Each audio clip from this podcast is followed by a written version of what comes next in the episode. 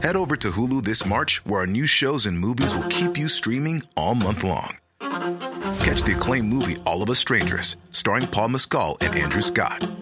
Stream the new Hulu original limited series We Were the Lucky Ones with Joey King and Logan Lerman. And don't forget about Grey's Anatomy. Every Grey's episode ever is now streaming on Hulu. So, what are you waiting for? Go stream something new on Hulu.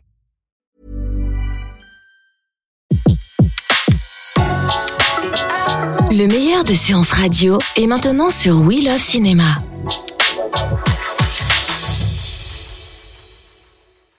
Salut à tous et bienvenue sur Séance Radio. J'espère que vous allez bien les amis, on est en pleine forme. Avant de vous présenter le menu de ce nouveau numéro, une annonce de la plus haute importance, une breaking news même concernant l'intitulé du podcast. N'est-ce pas mon cher ami Pierre que je salue? Comment ça va? Eh ben ça va plutôt bien, je sais pas si vous l'entendez mais il y a une bonne ambiance Ouais. euh, derrière moi. En fait c'est un public qui est venu pour célébrer euh, le changement de nom du podcast puisque vous l'avez remarqué on ne s'appelle plus Fan Footage mais Fin de séance. On est comme les Pokémon, on évolue pour atteindre notre forme finale.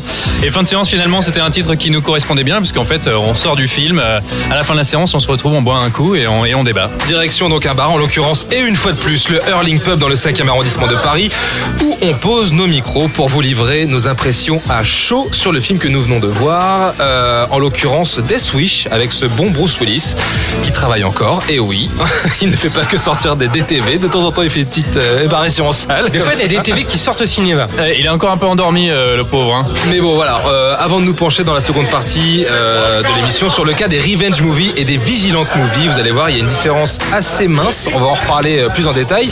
Avec nous pour en causer, Ilan Ferry et Julien Munoz de Les Cinévibe.fr. justiciers de la critique. Non, c'est beau. Tu, tu peux le dire en chantant un peu la Starsky Hutch? Non. non, ça va. Vous allez bien les amis Ben, toujours. Bon, le, le- ah mais le verre est déjà descendu en plus. Eh, faut Mais prendre non, un non, c'est Ouh une là illusion là là là. d'esprit, c'est- C'est une illusion d'optique. Bon, d'accord, mais vos holsters euh, sont. euh, Moi, je suis toujours chargé. euh, oh, On va voir Joli, ça. joli. On va voir ça tout de suite Et juste je après. tire pas. Allez, Death Wish, c'est parti les amis.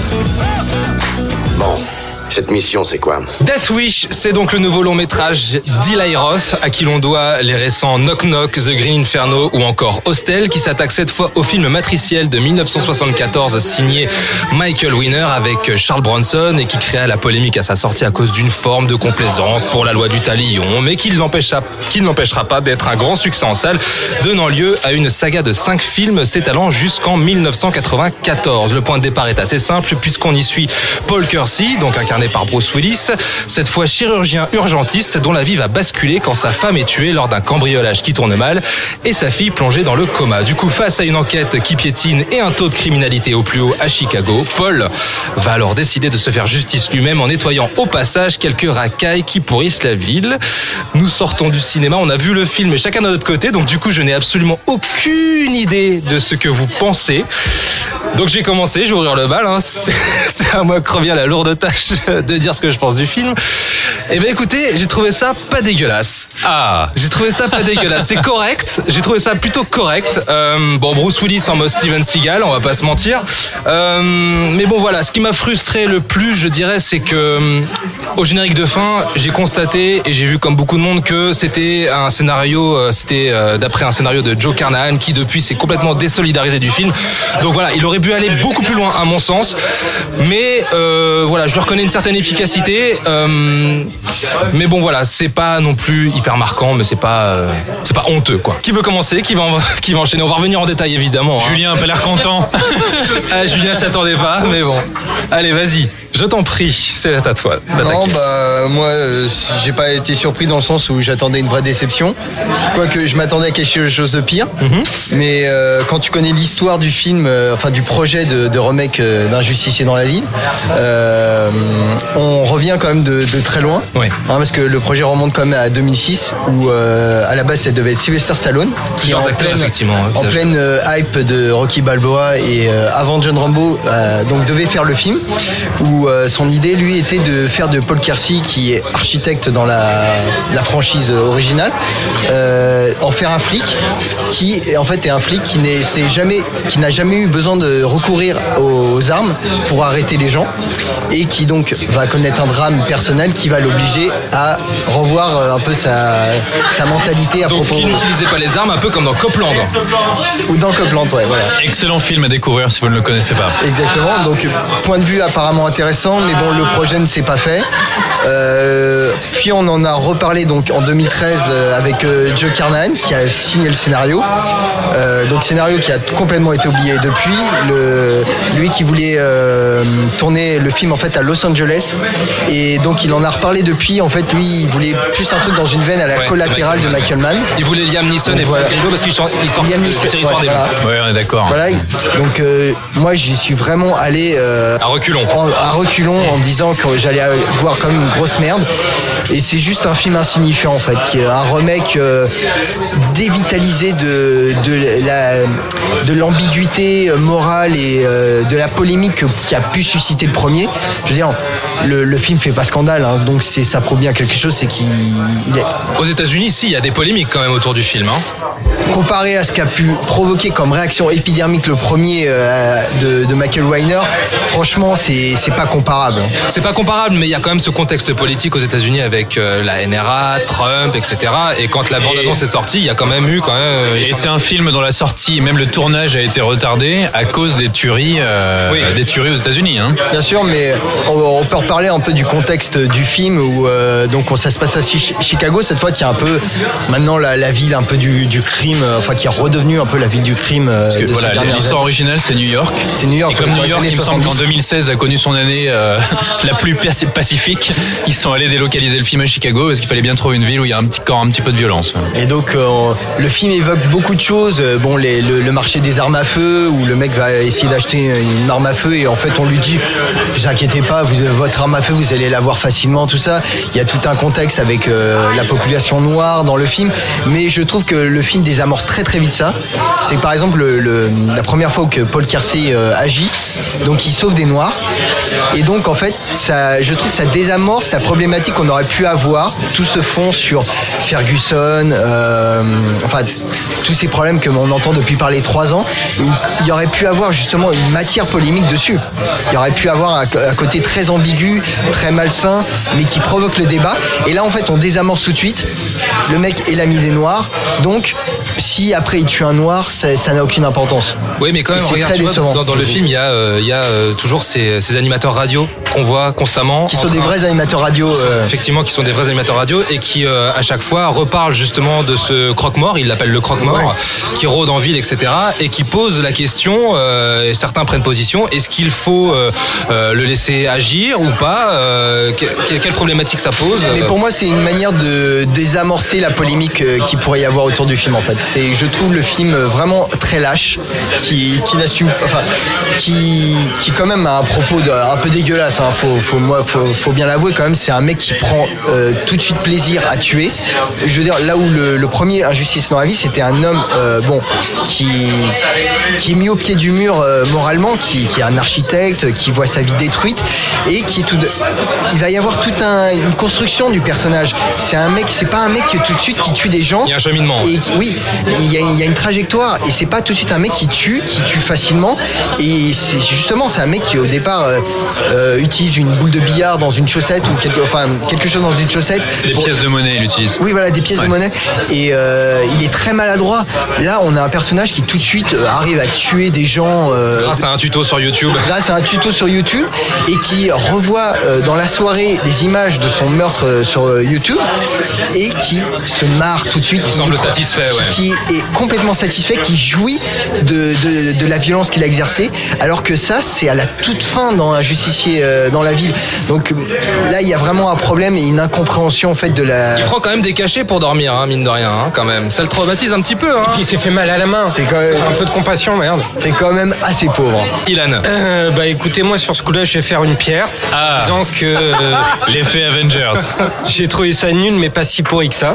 Ah, comme moi, en fait. Bah exactement, euh, je vais une Thomas, une Thomas Pierre. On peut, on peut vous fusionner en Super Saiyan Comment ça se passe? Fusion. Euh, Euh, alors le, le film, enfin, euh, j'ai commencé par les, par les trucs négatifs. Oui, le film, le film est pas est pas très bon. Bruce Willis, euh, bah, que dire sur Bruce Willis bah, Que j'ai vu des figurants de Camping Paradis qui jouaient mieux que, que lui. que- Oh là là c'est nul, c'est nul, c'est très très nul. Mais il y a quelque chose qui moi m'a beaucoup amusé dans le film, c'est que je trouve qu'il est empreint d'une certaine ironie qui m'a qui m'a intrigué. Qui m'a intrigué. C'est-à-dire que dans la première partie, il y a des choses qui sont assez bien vues sur le rapport qu'elle que peut avoir la société aux armes, à l'image, tous ce, ces, toutes ces conneries sur les tutos, sur Internet, les, les pubs pour un marchand d'armes qui ressemble à, à la pub qu'on voyait dans Jackie Brown, Chick, euh, Chick with Guns. Je trouve ça assez drôle. Je trouve ça drôle justement qu'il euh, qu'il fasse que des tutos sur, euh, sur Internet pour savoir comment, euh, comment manier une arme, euh, pour toi, il y a une certaine distance quand même qui est. alors justement, c'est ça le truc, c'est que dans cette première partie, il y a cette espèce d'ironie qui est là, qui est latente, qui est vue par plein de trucs. Justement, on en parlait, euh, les, euh, les tutos internet, même les mèmes, le, le fait que le, le type fasse l'objet de mèmes, je trouve ça assez drôle. Je trouve, je trouve que ça veut dire beaucoup de choses sur justement le rapport d'une société à l'image et ce que ce qu'Internet aujourd'hui a changé. Et je trouve ça très intéressant. Donc il est dans l'air du temps. Je trouve là-dessus, je trouve, ça- le- je trouve que là-dessus c'est plutôt bien vu. Qu'il y avait des trucs moi qui m'ont fait marrer. Le, le- le split screen où on voit un montage parallèle en split screen où il est en train de- d'enlever des balles d'un corps d'un mec et en même temps le- juste à droite on le voit en train de trucider quelqu'un d'autre. Je trouve ça très drôle. Le problème c'est que C'est une idée très intéressante, mais malheureusement, c'est allé complètement foiré par l'utilisation d'une musique complètement année. je, euh, je peux terminer, Monsieur Munoz, si vous voulez, mais un peu de respect, si vous voulez. Les Français veulent savoir ce qu'il a. Exactement. Les, les Français veulent savoir. Respecte un peu la France. Et euh, non, donc tout ça est plutôt drôle, assez, euh, assez second degré. Le problème, c'est que c'est pas assumé. C'est que la première partie est assez ironique. La deuxième partie, j'ai eu l'impression de voir un remake de Red 2 avec euh, des mêmes gimmicks, la mitraillette qui est planquée dans un dans un meuble, une espèce de paresse même au niveau euh, au niveau des, euh, des, méchants, des tueries, des tas de choses comme ça. À partir du moment où le film se prend au sérieux et n'assume pas son côté euh, soit extrêmement ironique, soit cartoonesque, je trouve qu'il est passé totalement à côté de son propos. Donc il y a cette espèce d'ambivalence dans le film, inhérente au cinéma de d'Eli euh, Roth, parce que quand on y pense, Hostel, c'est la même chose, c'est un propos plus ou moins plus ou moins sérieux. On en parlait effectivement sur euh, une espèce de critique peut-être de, l'ingérence américaine euh, aux, aux États-Unis, teintée de, torture porn avec, avec de, l'humour. Green Inferno, c'est ça aussi. C'est une critique assez acerbe de, des altermondialistes, mais avec tous les codes du film du film de, de, de Cannibal. Il y a toujours cette espèce d'ambivalence qui fait qu'on ne sait jamais vraiment où les restes se, se, se situent. Est-ce qu'il est, qu'il est sérieux? Est-ce que c'est un mec réac? Est-ce que c'est un mec de droite? Est-ce que finalement c'est un mec de gauche ou est-ce que c'est un gros beauf? Bon, moi je sais certaines choses qui font que je pense que c'est un beauf, mais un beauf, un beauf qui s'assume pas, peut-être un beauf de gauche, je sais pas trop. Mais il y a cette espèce d'ambivalence qui fait que, au final, où est-ce qu'on situe ces films? Et à un moment donné, je pense que le film a perdu, s'est perdu quelque part dans, dans sa trajectoire. Et c'est ça qui m'embête. C'est cette espèce de jonglage entre premier et de second degré qui n'est jamais assumé. Ok, Pierre, à toi. Qu'est-ce que t'as pensé du film bah alors, euh, Ilan vient de dire, euh, c'est un film qui passe peut-être à côté de son propos. En fait, je pense tout simplement, enfin moi, comme je l'ai pris, c'est simplement un film qui n'a pas de propos en fait. Je pense que il y a eu une intention dans le scénario de Joe Carnahan à la base, mais je pense que Eli Roth a essayé de faire un film. Enfin, lui, la production, j'en sais rien, mais je trouve que c'est un film qui est exactement comme tu le disais aussi, Julien, dévitalisé. Il y a rien, il y a pas de propos. C'est un film qui, marche sur des œufs en permanence, qui n'essaie de froisser personne, euh, qui à la fois est dans une démarche de vigilante movie, un peu facho sur les bords, et qui en même temps essaie de, de bien pensant euh, d'un autre côté. Enfin, je pense que pris d'une manière complètement décérébrée, euh, en le regardant et en sachant très bien que c'est un film qui n'a rien à dire, qui ne dit rien et qui est même assez bête, euh, je trouve que le divertissement lui-même est assez euh, sympatoche. Il y a quelques scènes qui m'ont fait sourire. Euh, Bruce Willis, c'est bon, alors l'impression qu'il a pris des cachets, des calmants avant le film. Il est, euh, il est complètement mollasson, mais il est comme ça depuis 10 ans, donc si tu veux, c'est pas une surprise non plus. Euh, j'ai regardé le film avec un certain plaisir. Après, je l'ai aussitôt oublié en sortant de la salle, tu vois. Enfin, c'est- vraiment anecdotique, hein, c'est même insignifiant. Tu le disais aussi, Julien. Après, euh, euh, d'un point de vue euh, discours, le film se plante complètement. Euh, donc, Death Wish, comme tu le disais, le titre originel du, film de 1974, c'était euh, Un justicier dans la ville, qui est donc adapté du roman de Brian Garfield. Qui a renié et le premier film de 74 et ce nouveau film de 2018, puisque le roman originel parle quand même d'un type qui devient donc un vigilante, un homme qui veut se faire justice lui-même. Mais ça montre la dérive de ces pratiques-là. En fait, c'est un film pour dénoncer les vigilantes, euh, l'esprit du vigilante. Euh, sauf que là, c'est un film qui finalement il trouve un certain plaisir, euh, qui en même temps il l'assume pas complètement. Enfin, c'est un film qui ne sait pas ce qu'il veut dire. Je suis même pas sûr qu'il ait envie de dire quelque chose. Il y a un côté schizophrénique dedans? Oui, c'est un peu mais euh, j'ai vraiment pas l'impression qu'il ait Roth à essayer de dire quoi que ce soit. Je pense qu'il s'amuse. Il avait des scènes, euh, il y avait une scène où une boule de bowling, tu vois, euh, tombe sur la tête de son adversaire. Enfin, c'est- voilà. Et surtout là où le, par contre, moi j'aime beaucoup le film d'origine hein, de 74 avec Charles Bronson.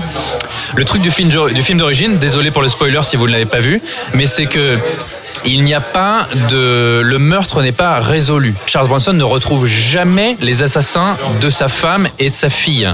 Il n'y a pas de euh, enfin à la fin l'honneur n'est pas sauf, il n'y a pas de happy end. Or là dans ce Bruce Willis, il est confronté pas simplement au crime, il est confronté à des méchants très méchants euh, si tu veux, pour qu'on prenne immédiatement son côté, et, euh, et ils retrouvent leur piste. Et donc ça devient un film de vengeance. Et donc encore une fois là-dessus, c'est un film qui se garde bien d'être un tout petit peu polémique, je trouve. Donc euh, au final, euh, voilà, c'est un film qui raconte pas grand-chose, et je, je pense pas qu'il ait. Bah, Oui, qu'est-ce que tu voulais dire Le Vigilant Movie, en, en, en- enfin, Wish en tant que Vigilant Movie est assez intéressant pour, pour, pour ce qu'il veut dire. Enfin, il y a de bonnes idées qui sont, qui sont abandonnées, mais je suis d'accord avec toi. À partir du moment ça devient un revenge movie, c'est totalement à côté de la plaque. Et c'est super paresseux parce que tu as même des, espèces de ressorts scénaristiques qui, euh, qui ne tiennent pas parce que euh, les méchants devinent euh, qui est Bruce Willis et pourquoi ils viennent. On sait pas trop comment, pourquoi. Enfin, et puis, les méchants sont absolument pas charismatiques. Même toute une partie où ils essaient un peu de, de marcher sur les planements de John Wick ou de Collateral, je sais pas, en faisant une espèce de tuerie, de tuerie dans une boîte de nuit. Donc, je suis d'accord sur le côté film, film schizophrène qui, qui ne sait pas trop ce qu'il veut, quoi. Oui, Julien. Et puis film euh, schizophrène mais insatisfaisant à tous les points en fait parce que par exemple tu, tu le rappelais Thomas euh, le, le personnage de Paul Kersey se fait appeler le croque-mitaine donc on a Le croque-mort. le croque-mort pardon on a l'impression que le film va avoir une espèce d'aura mythologique un peu tout ça. Le film ne traite pas du tout de ça. Donc le film est un vigilanté mais assez pauvre avec des méchants qui passent comme ça sans aucune euh, comment dire qui qui traversent le film sans aucune euh, comment on les retient pas en fait. Et euh, par exemple en termes de film d'action à la fin ça, se finit en espèce de John Wick du pauvre où les, personnages meurent en, en trois quarts de seconde et puis on n'en parle plus et, euh, et pour revenir sur encore sur le, le fait que c'est un film qui n'a absolument rien à dire faut voir c'est qu'il y a des personnages qui quand ils apprennent euh, vraiment ce que fait euh, donc Bruce Willis les mecs disent ah c'est pas bien tu sais ce que tu fais et puis deux minutes après sans qu'il y ait aucune raison les mecs finalement acceptent de, de but en blanc ce qu'il fait c'est il y a aucun discours il y a, aucune euh, matière. Ouais, mais est-ce qu'on attend de, de, de- Pardon, hein, mais Eli s'il était connu pour être un auteur avec des positions fortes, euh, sociétales, politiques, ça se saurait.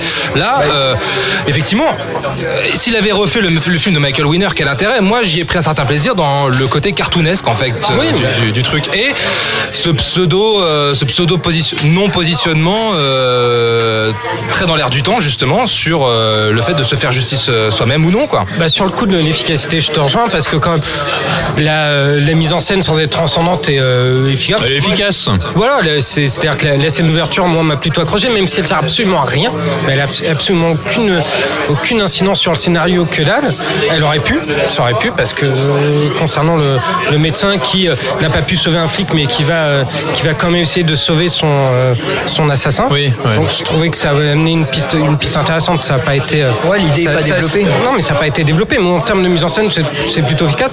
Par contre, sur l'ambivalence de euh, le manque de positionnement de euh, d'Eli Moi, c'est toujours, c'est quelque chose qui m'a toujours, qui m'a toujours gêné. J'ai trouvé ça amusant dans, dans, dans Stel 2 parce que c'était totalement dans le côté bigger, be- better, louder des, des numéros 2, euh, cartoonesques, etc. Ça m'a amusé dans, dans, dans Green Inferno, mais dans un film comme Death Switch, qui sort dans un contexte particulier où la- où l'Amérique a quand même subi encore plusieurs, plusieurs tueries qui impliquent des jeunes qui ont pris une arme et qui ont, euh, et qui ont tiré à tout va, être aussi ambivalent, c'est être aussi une certaine façon irresponsable et surtout tendre le bâton pour se faire battre. Donc je comprends tout à fait l'accueil extrêmement mitigé du, euh, du film aux États-Unis, qui est autant une réaction viscérale de, la population américaine qu'une réaction euh, d'Hollywood anti-Trump. Parce que de toute façon, Hollywood aujourd'hui est dans une position anti-Trump. Donc Death Switch, rejeter Death Switch, c'est une sorte aussi d'acte militant.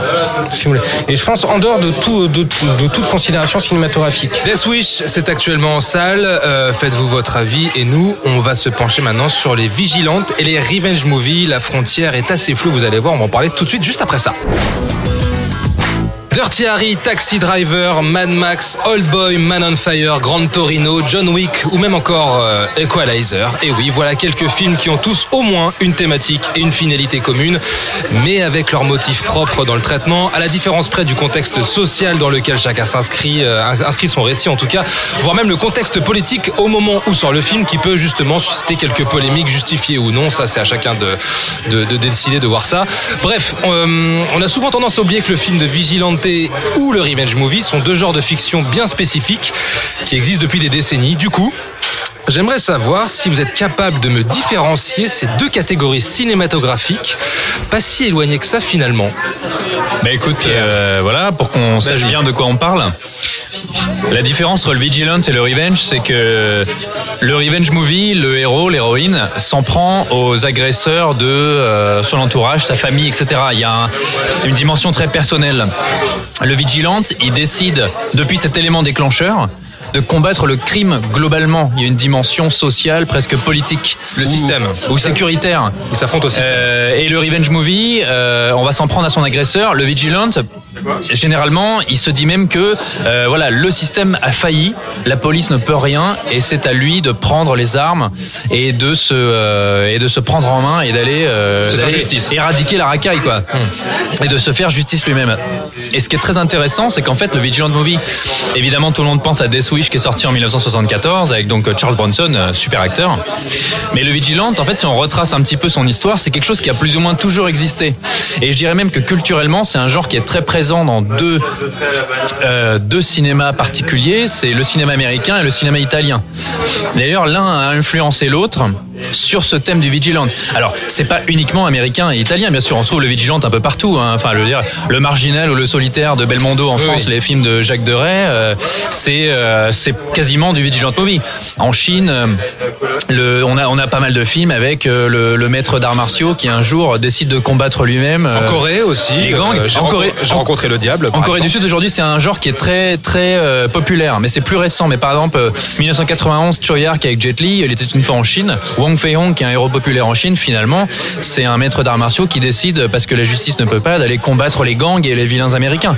Donc c'est un peu, c'est l'homme qui prend les armes lui-même pour pour défendre son honneur ou défendre ses proches, c'est quelque chose d'international. Mais c'est vrai que dans le cinéma américain, et italien, c'est très présent. Et d'ailleurs, on peut remonter, on peut retrouver ses racines jusque dans le western, parce qu'en fait, le héros de l'Ouest, c'était pas nécessairement un shérif, hein. c'était parfois un cow-boy euh, lambda qui décidait d'aller euh, buter les desperados du coin parce que euh, c'était le seul à pouvoir faire ce qu'il fallait faire. On n'était pas exactement dans le vigilante. Ce qui se passe, c'est qu'un jour, Sergio Leone arrive aux États-Unis. Euh, la trilogie des dollars, Clint Eastwood, euh, et en fait, peut-être pas particulièrement le bon, la brute et le truand, mais pour une poignée de dollars ou quelques dollars de plus, c'est vraiment un mercenaire qui prend les armes et qui combat euh, et qui combat les et qui combat les desperados. Donc oui, il y a ce remake de Kurosawa Yojimbo, mais dans Yojimbo, Kurosawa, euh, enfin son personnage, c'est un ancien samouraï, c'est un ronin, c'est un chevalier qui retrouve une noblesse. Clint Eastwood, lui, c'est un vrai, un pur mercenaire. C'est pas un homme de loi ou c'est pas un homme qui a le droit de porter l'épée. Et qu'est-ce qui se passe? C'est que dans les années 70, euh, il faut pas oublier que la côte est américaine et pr- principalement New York où se passait Death Wish ou Chicago sont des villes qui sont euh, quasiment à feu et à sang. hein.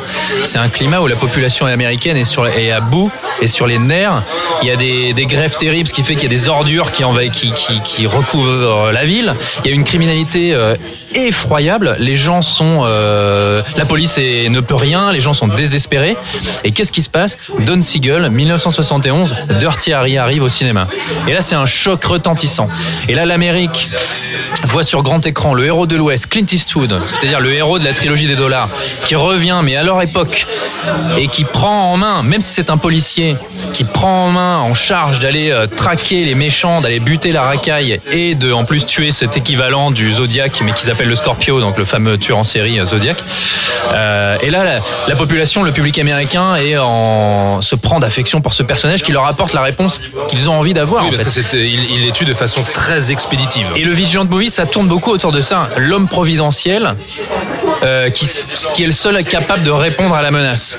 Et alors, dès le début, la critique, euh, par exemple, euh, Roger Derbert, le fameux critique américain, dès le début, ces, ces films sont, sont classés comme, par la critique américaine comme des films fascistes. Puisqu'on est dans cette idée que l'État ne peut rien, c'est cet homme providentiel qui, en s'affranchissant des lois, par les armes, va arriver à instaurer la paix. Euh, 1971, c'est donc Dirty Harry, mais c'est aussi Billy Jack qui est très important. C'est que Billy Jack, il prend le point inverse, là où Dirty Harry était quand même dans des notions ultra conservatrices, hein, parce qu'il y a un discours euh, qui paraît un petit peu misogyne aujourd'hui, même carrément. Euh, on est à la limite euh, du policier, et puis c'est toujours l'homme blanc qui va aller buter la racaille, souvent des Mexicains ou des Noirs. Euh, et l'Amérique a perdu ses bonnes vieilles valeurs, tu vois. Il sort son gros Colt, euh, qui est limite le pistolet du cowboy. ouais. Billy Jack, c'était différent. C'était un soldat qui prend le parti des hippies contre des racistes, des rednecks et des politiciens. Mais malgré tout, les deux films sont considérés comme fascistes par la critique. Mais les années 70 sont tellement sombres et tellement noirs que c'est là où arrive toute cette vague. Taxi Driver en 1976, Ah Martin oui. Scorsese. Ah oui. C'est aussi un vigilant movie, tu vois. Rolling Thunder, euh, qui s'appelle, j'aime beaucoup le titre en français, euh, euh, Légitime violence. Ah oui, ouais. John Flynn avec de John exact. Flynn, super réalisateur John Flynn, allez voir Lock Up avec Stallone si vous l'avez jamais vu. C'est un, un héros du Vietnam qui revient, qui est perdu dans l'Amérique d'aujourd'hui et qui retrouve une espèce de, de raison de vivre à aller combattre le crime dans sa ville. Les deux, euh, d'ailleurs, les deux scénarios, euh, Taxi Driver et Rolling Thunder, sont écrits par Paul Schrader. Donc c'est ça qu'il faut pas oublier, c'est que quand Death Wish arrive en 1974, il est dans un contexte où le, la population est à bout et le film lui apporte une réponse forte et un homme providentiel et leur montre ce qu'ils sont. C'est-à-dire que le premier film, c'est un homme qui est d'ailleurs a priori un homme, un libéral, un homme de gauche. Sa femme et sa fille sont euh, violées, assassinées dans des conditions terrifiantes et petit à petit, il se met à sombrer lui-même dans la violence.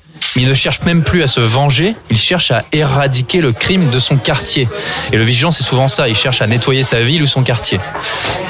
Et donc je pense qu'il faut pas oublier le contexte politique dans lequel apparaissent ces films de vigilante. Donc les studios avaient le pif à l'époque finalement. Mais les studios avaient le pif, mais c'était aussi une réponse, je pense, spontanée. hein. C'était des réalisateurs et des scénaristes qui avaient envie de dire ça.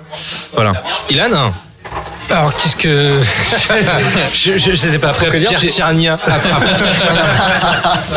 Euh, si on parlait de, oui, de la distinction plus entre, entre Revenge Movie et, euh, Et Vigilante. et Vigilante, donc euh, Pierre a très bien fait le, très bien fait le distinguo. Ce que je pourrais faire, c'est peut-être apporter un peu euh, un complément en citant sur chacun euh, de films. Donc, il- est vrai effectivement que le Revenge Movie, on est peut-être dans une idée un peu plus romantique entre guillemets de euh, de ce qui est de ce qui est la, la Voire vengeance romanesque. Romanesque de ce que peut être euh, la, justice la justice personnelle puisqu'on est sur quelque chose de l'ordre de, de l'intime tandis que le vigilant on est sur quelque chose de beaucoup plus euh, de beaucoup plus euh, global. Et ce qui est intéressant avec le vigilant c'est que on a on a tendance à le prendre pour un genre binaire. Et c'est tout sauf binaire.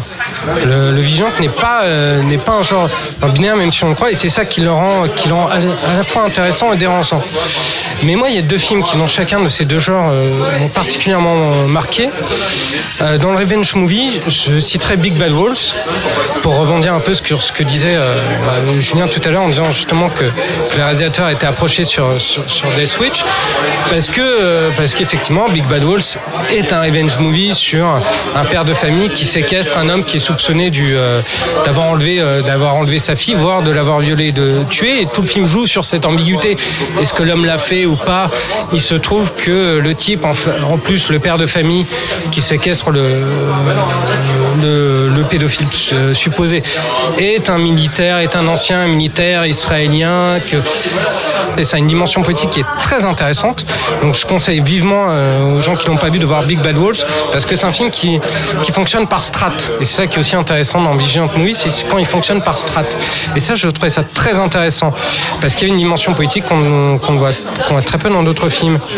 Et dans Vigilante, moi je citerais Death Sentence de James Wan. Avec Kevin Bacon. Avec Et qui est d'ailleurs du même, euh, même auteur, puisque que- c'est Brian Garfield, et c'est même une espèce de suite à Death Wish. Ouais, Mais je crois bien que c'est même la suite Voilà, officieuse. c'est C'est- deux romans, deux romans de cet auteur.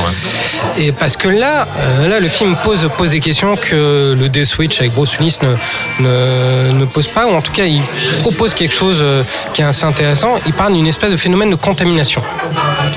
C'est-à-dire de, de, de ouais, l'homme lambda qui, euh, qui petit à petit va être contaminé par cette violence dont il, est- dont il a été victime, dont il va se faire aussi le chantre à un moment donné, mais pas seulement, pas seulement une contamination, on va dire, dans les faits, aussi une contamination physique, parce que physiquement, il va aussi se changer en même temps que c'est que, que c'est beau. Et c'est un film, je parle mieux, qui, euh, qui mérite d'autant plus, encore plus, le titre de Death Switch que, que l'original avec Bruce Willis, parce que c'est c'est c'est une histoire, c'est une histoire funeste, tout simplement. Et C'est qu'il un y truc avait, qui va vers sa, vers, vers sa mort en les propageant parce qu'on l'a déjà tué une première fois.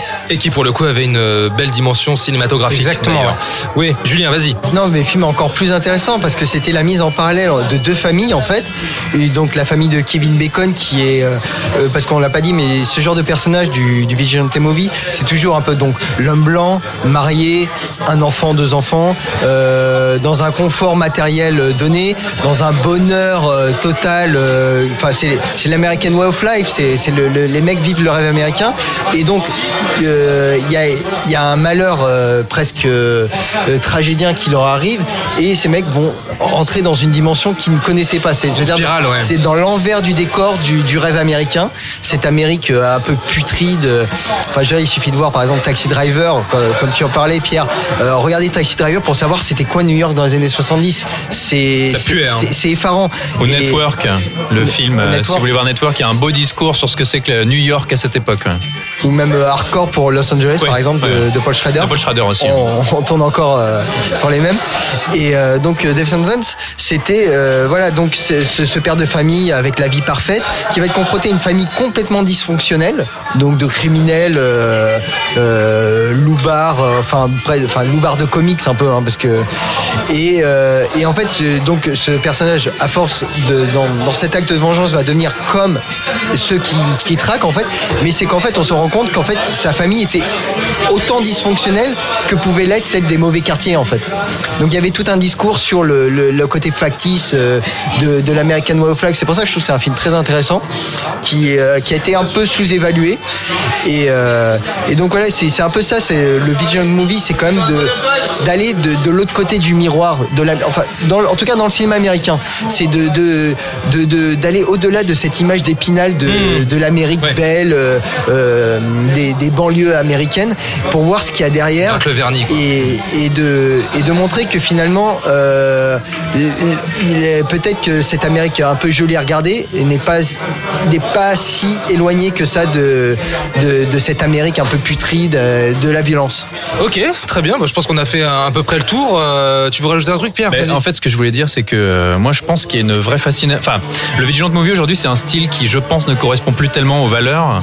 Euh, premièrement, oui, effectivement, il y a eu toutes ces tueries aux États-Unis, ces Américains qui ont pris les armes, le débat sur la possession des armes. C'est c'est aussi une, une thématique qui est purement individualiste. C'est l'individu face au système et le seul individu qui peut apporter la solution. Alors qu'aujourd'hui, euh, est-ce qu'on n'est pas à l'heure de l'envie de collectif, des réseaux sociaux, de la connexion en permanence, euh, des, pétitions euh, qu'on signe tous ensemble sur Internet, etc. Et puis c'est vrai que c'est ces valeurs aussi qui peuvent paraître extrêmement conservatrices. On est toujours dans des hommes, on est toujours dans des blancs euh, relativement aisés qui prennent les armes et qui, vont tuer la racaille. Euh, simplement, je pense qu'il y a une vraie fascination autour du Vigilant Movie autour même du thème du vigilante. Enfin, faut pas oublier que Batman, c'est un pur vigilante. Hein. C'est un homme, un blanc, un riche, qui prend, il prend pas les armes à feu, mais euh, on est presque dans une thématique fasciste. Hein. Je veux dire, il enrôle des gens autour de lui, il forme des disciples, il est vêtu d'un costume et d'une cape, il va combattre le crime lui-même avec son argent. Euh, on peut remonter très loin. Enfin, je veux dire, Zorro, Robin des Bois, euh, c'est des citoyens qui décident de combattre le crime et de prendre les armes. Mais je pense qu'il y a une vraie fascination parce que je, je crois que ça parle à l'inconscient, ça parle à chacun d'entre nous. euh, Qu'est-ce que je ferais que dans je cette ferais? Bah situation oui, c'est la fameuse Et il faut, question, il ouais. faut que les, en fait, c'est- un film qui doit, c'est un, un cinéma qui doit être ambigu, qui doit nous heurter dans nos croyances, dans nos sensibilités et nous faire nous poser ces questions Bah, jusqu'où on pourrait aller. Eh ben, on parlait de Death Wish de, euh, de, de Eli Roth, là, il, est, il manie cette ambiguïté un peu Mais quelque part. Oui, mais ça n'a rien à voir avec l'original, euh, euh, qui, qui par exemple, il ne- l'assume pas. Oui, il l'assume pas. Alors que l'original, par exemple, ne, ne magnifiait pas, enfin, ne glorifiait pas la violence. On, on filmait les, les crimes de manière extrêmement froide. On se rendait compte que cet homme, euh, qui au début est dans une espèce de désir de vengeance, finit par devenir un meurtrier. Tu vois. Enfin, c'est. Je pense que moi, le vigilant doit nous heurter, doit être ambigu, doit être polémique. Et c'est moi, c'est en ça que c'est un, genre qui m'intéresse beaucoup. Euh, il doit être polémique, il doit être euh, ambigu parce que il n'y a pas de réponse toute faite. En fait, c'est une question sur laquelle on ne pourra jamais trouver de réponse stable. C'est, il y aura toujours des pour, des contre, et il y aura peu de- et des gens qui sont un peu entre deux en fait. Donc, euh, je crois que le pire du Vigilante Movie, c'est un film qui euh, met tout le monde d'accord. Ouais. C'est Bah oui. c'est- ça, c'est c'est vraiment Oui, le non, mais pire. c'est vrai. C'est vrai.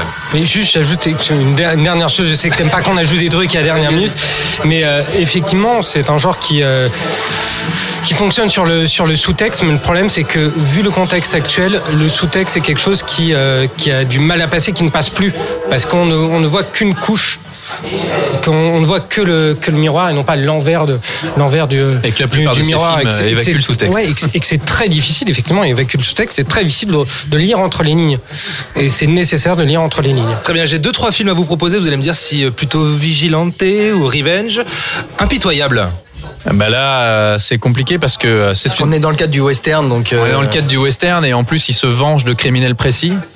Euh, mais par contre, c'est en fait c'est là où il y a un problème avec le vigilant, c'est que il y en a beaucoup comme si tu veux euh, Get Carter avec Michael Caine, y a eu un remake avec Stallone. C'est que parfois on va pour justifier cette violence, on va dans des gangsters qui s'entretuent entre eux.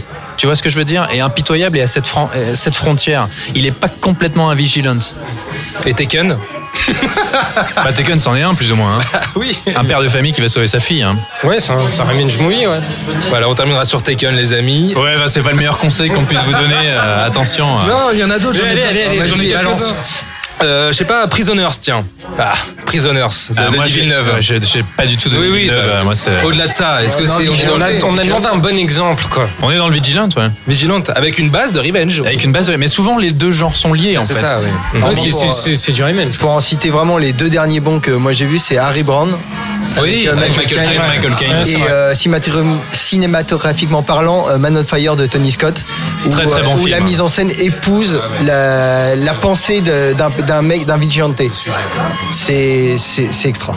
À vous de nous dire sur les réseaux sociaux quel est votre Vigilante ou Revenge movie. Et, euh, oui, et à vous de les regarder avec un esprit ouvert, parce qu'il faut pas oublier que souvent on va dans des films qui heurtent nos Bah sensibilités voilà, si politiques. vous posez et des questions à la fin, c'est sont parfois limite fascistes. c'est hein, plutôt bon signe à la fin du coup si euh, On n'est pas obligé d'adhérer aux propos d'un film pour pour l'apprécier. Allez, fin de séance, le podcast c'est maintenant terminé. Retrouvez-nous sur Apple Podcast, SoundCloud, Podcast Addict. On vous donne rendez-vous très vite euh, à la semaine prochaine, n'est-ce pas Pierre? Salut. Mais oui, salut. euh, C'était un plaisir de venir dans cette émission une fois de plus. À très bientôt. On se retrouve sur fanfootage.fr évidemment. Ilan et Julien, les amis, merci pour votre participation encore une fois. Merci à toi. On vous retrouve sur cinevibe.fr, vous le savez. Euh, et nous, bah, on, va, on va se donner rendez-vous la semaine prochaine pour un nouveau film. Je pense qu'on n'a pas d'autre choix que de parler de Deadpool. On peut déjà vous l'annoncer dans tous les C'est cas. vraiment parce qu'on est contraint et forcé. hein. Ouais, C'est le gros morceau du moment. Et puis bah, d'ici là, n'hésitez pas à commenter, partager, liker, vous abonner. Fin de séance sur SoundCloud, c'est très simple. Fin de séance, voilà. Et puis également sur les pages Facebook euh, de fanfootage.fr et Cinevibe. On vous fait de gros bisous et on vous Bisous, dit bisous. bisous. À très vite. Salut les amis, ciao. Retrouvez l'ensemble des contenus séances radio proposés par We Love Cinéma sur tous vos agrégateurs de podcasts.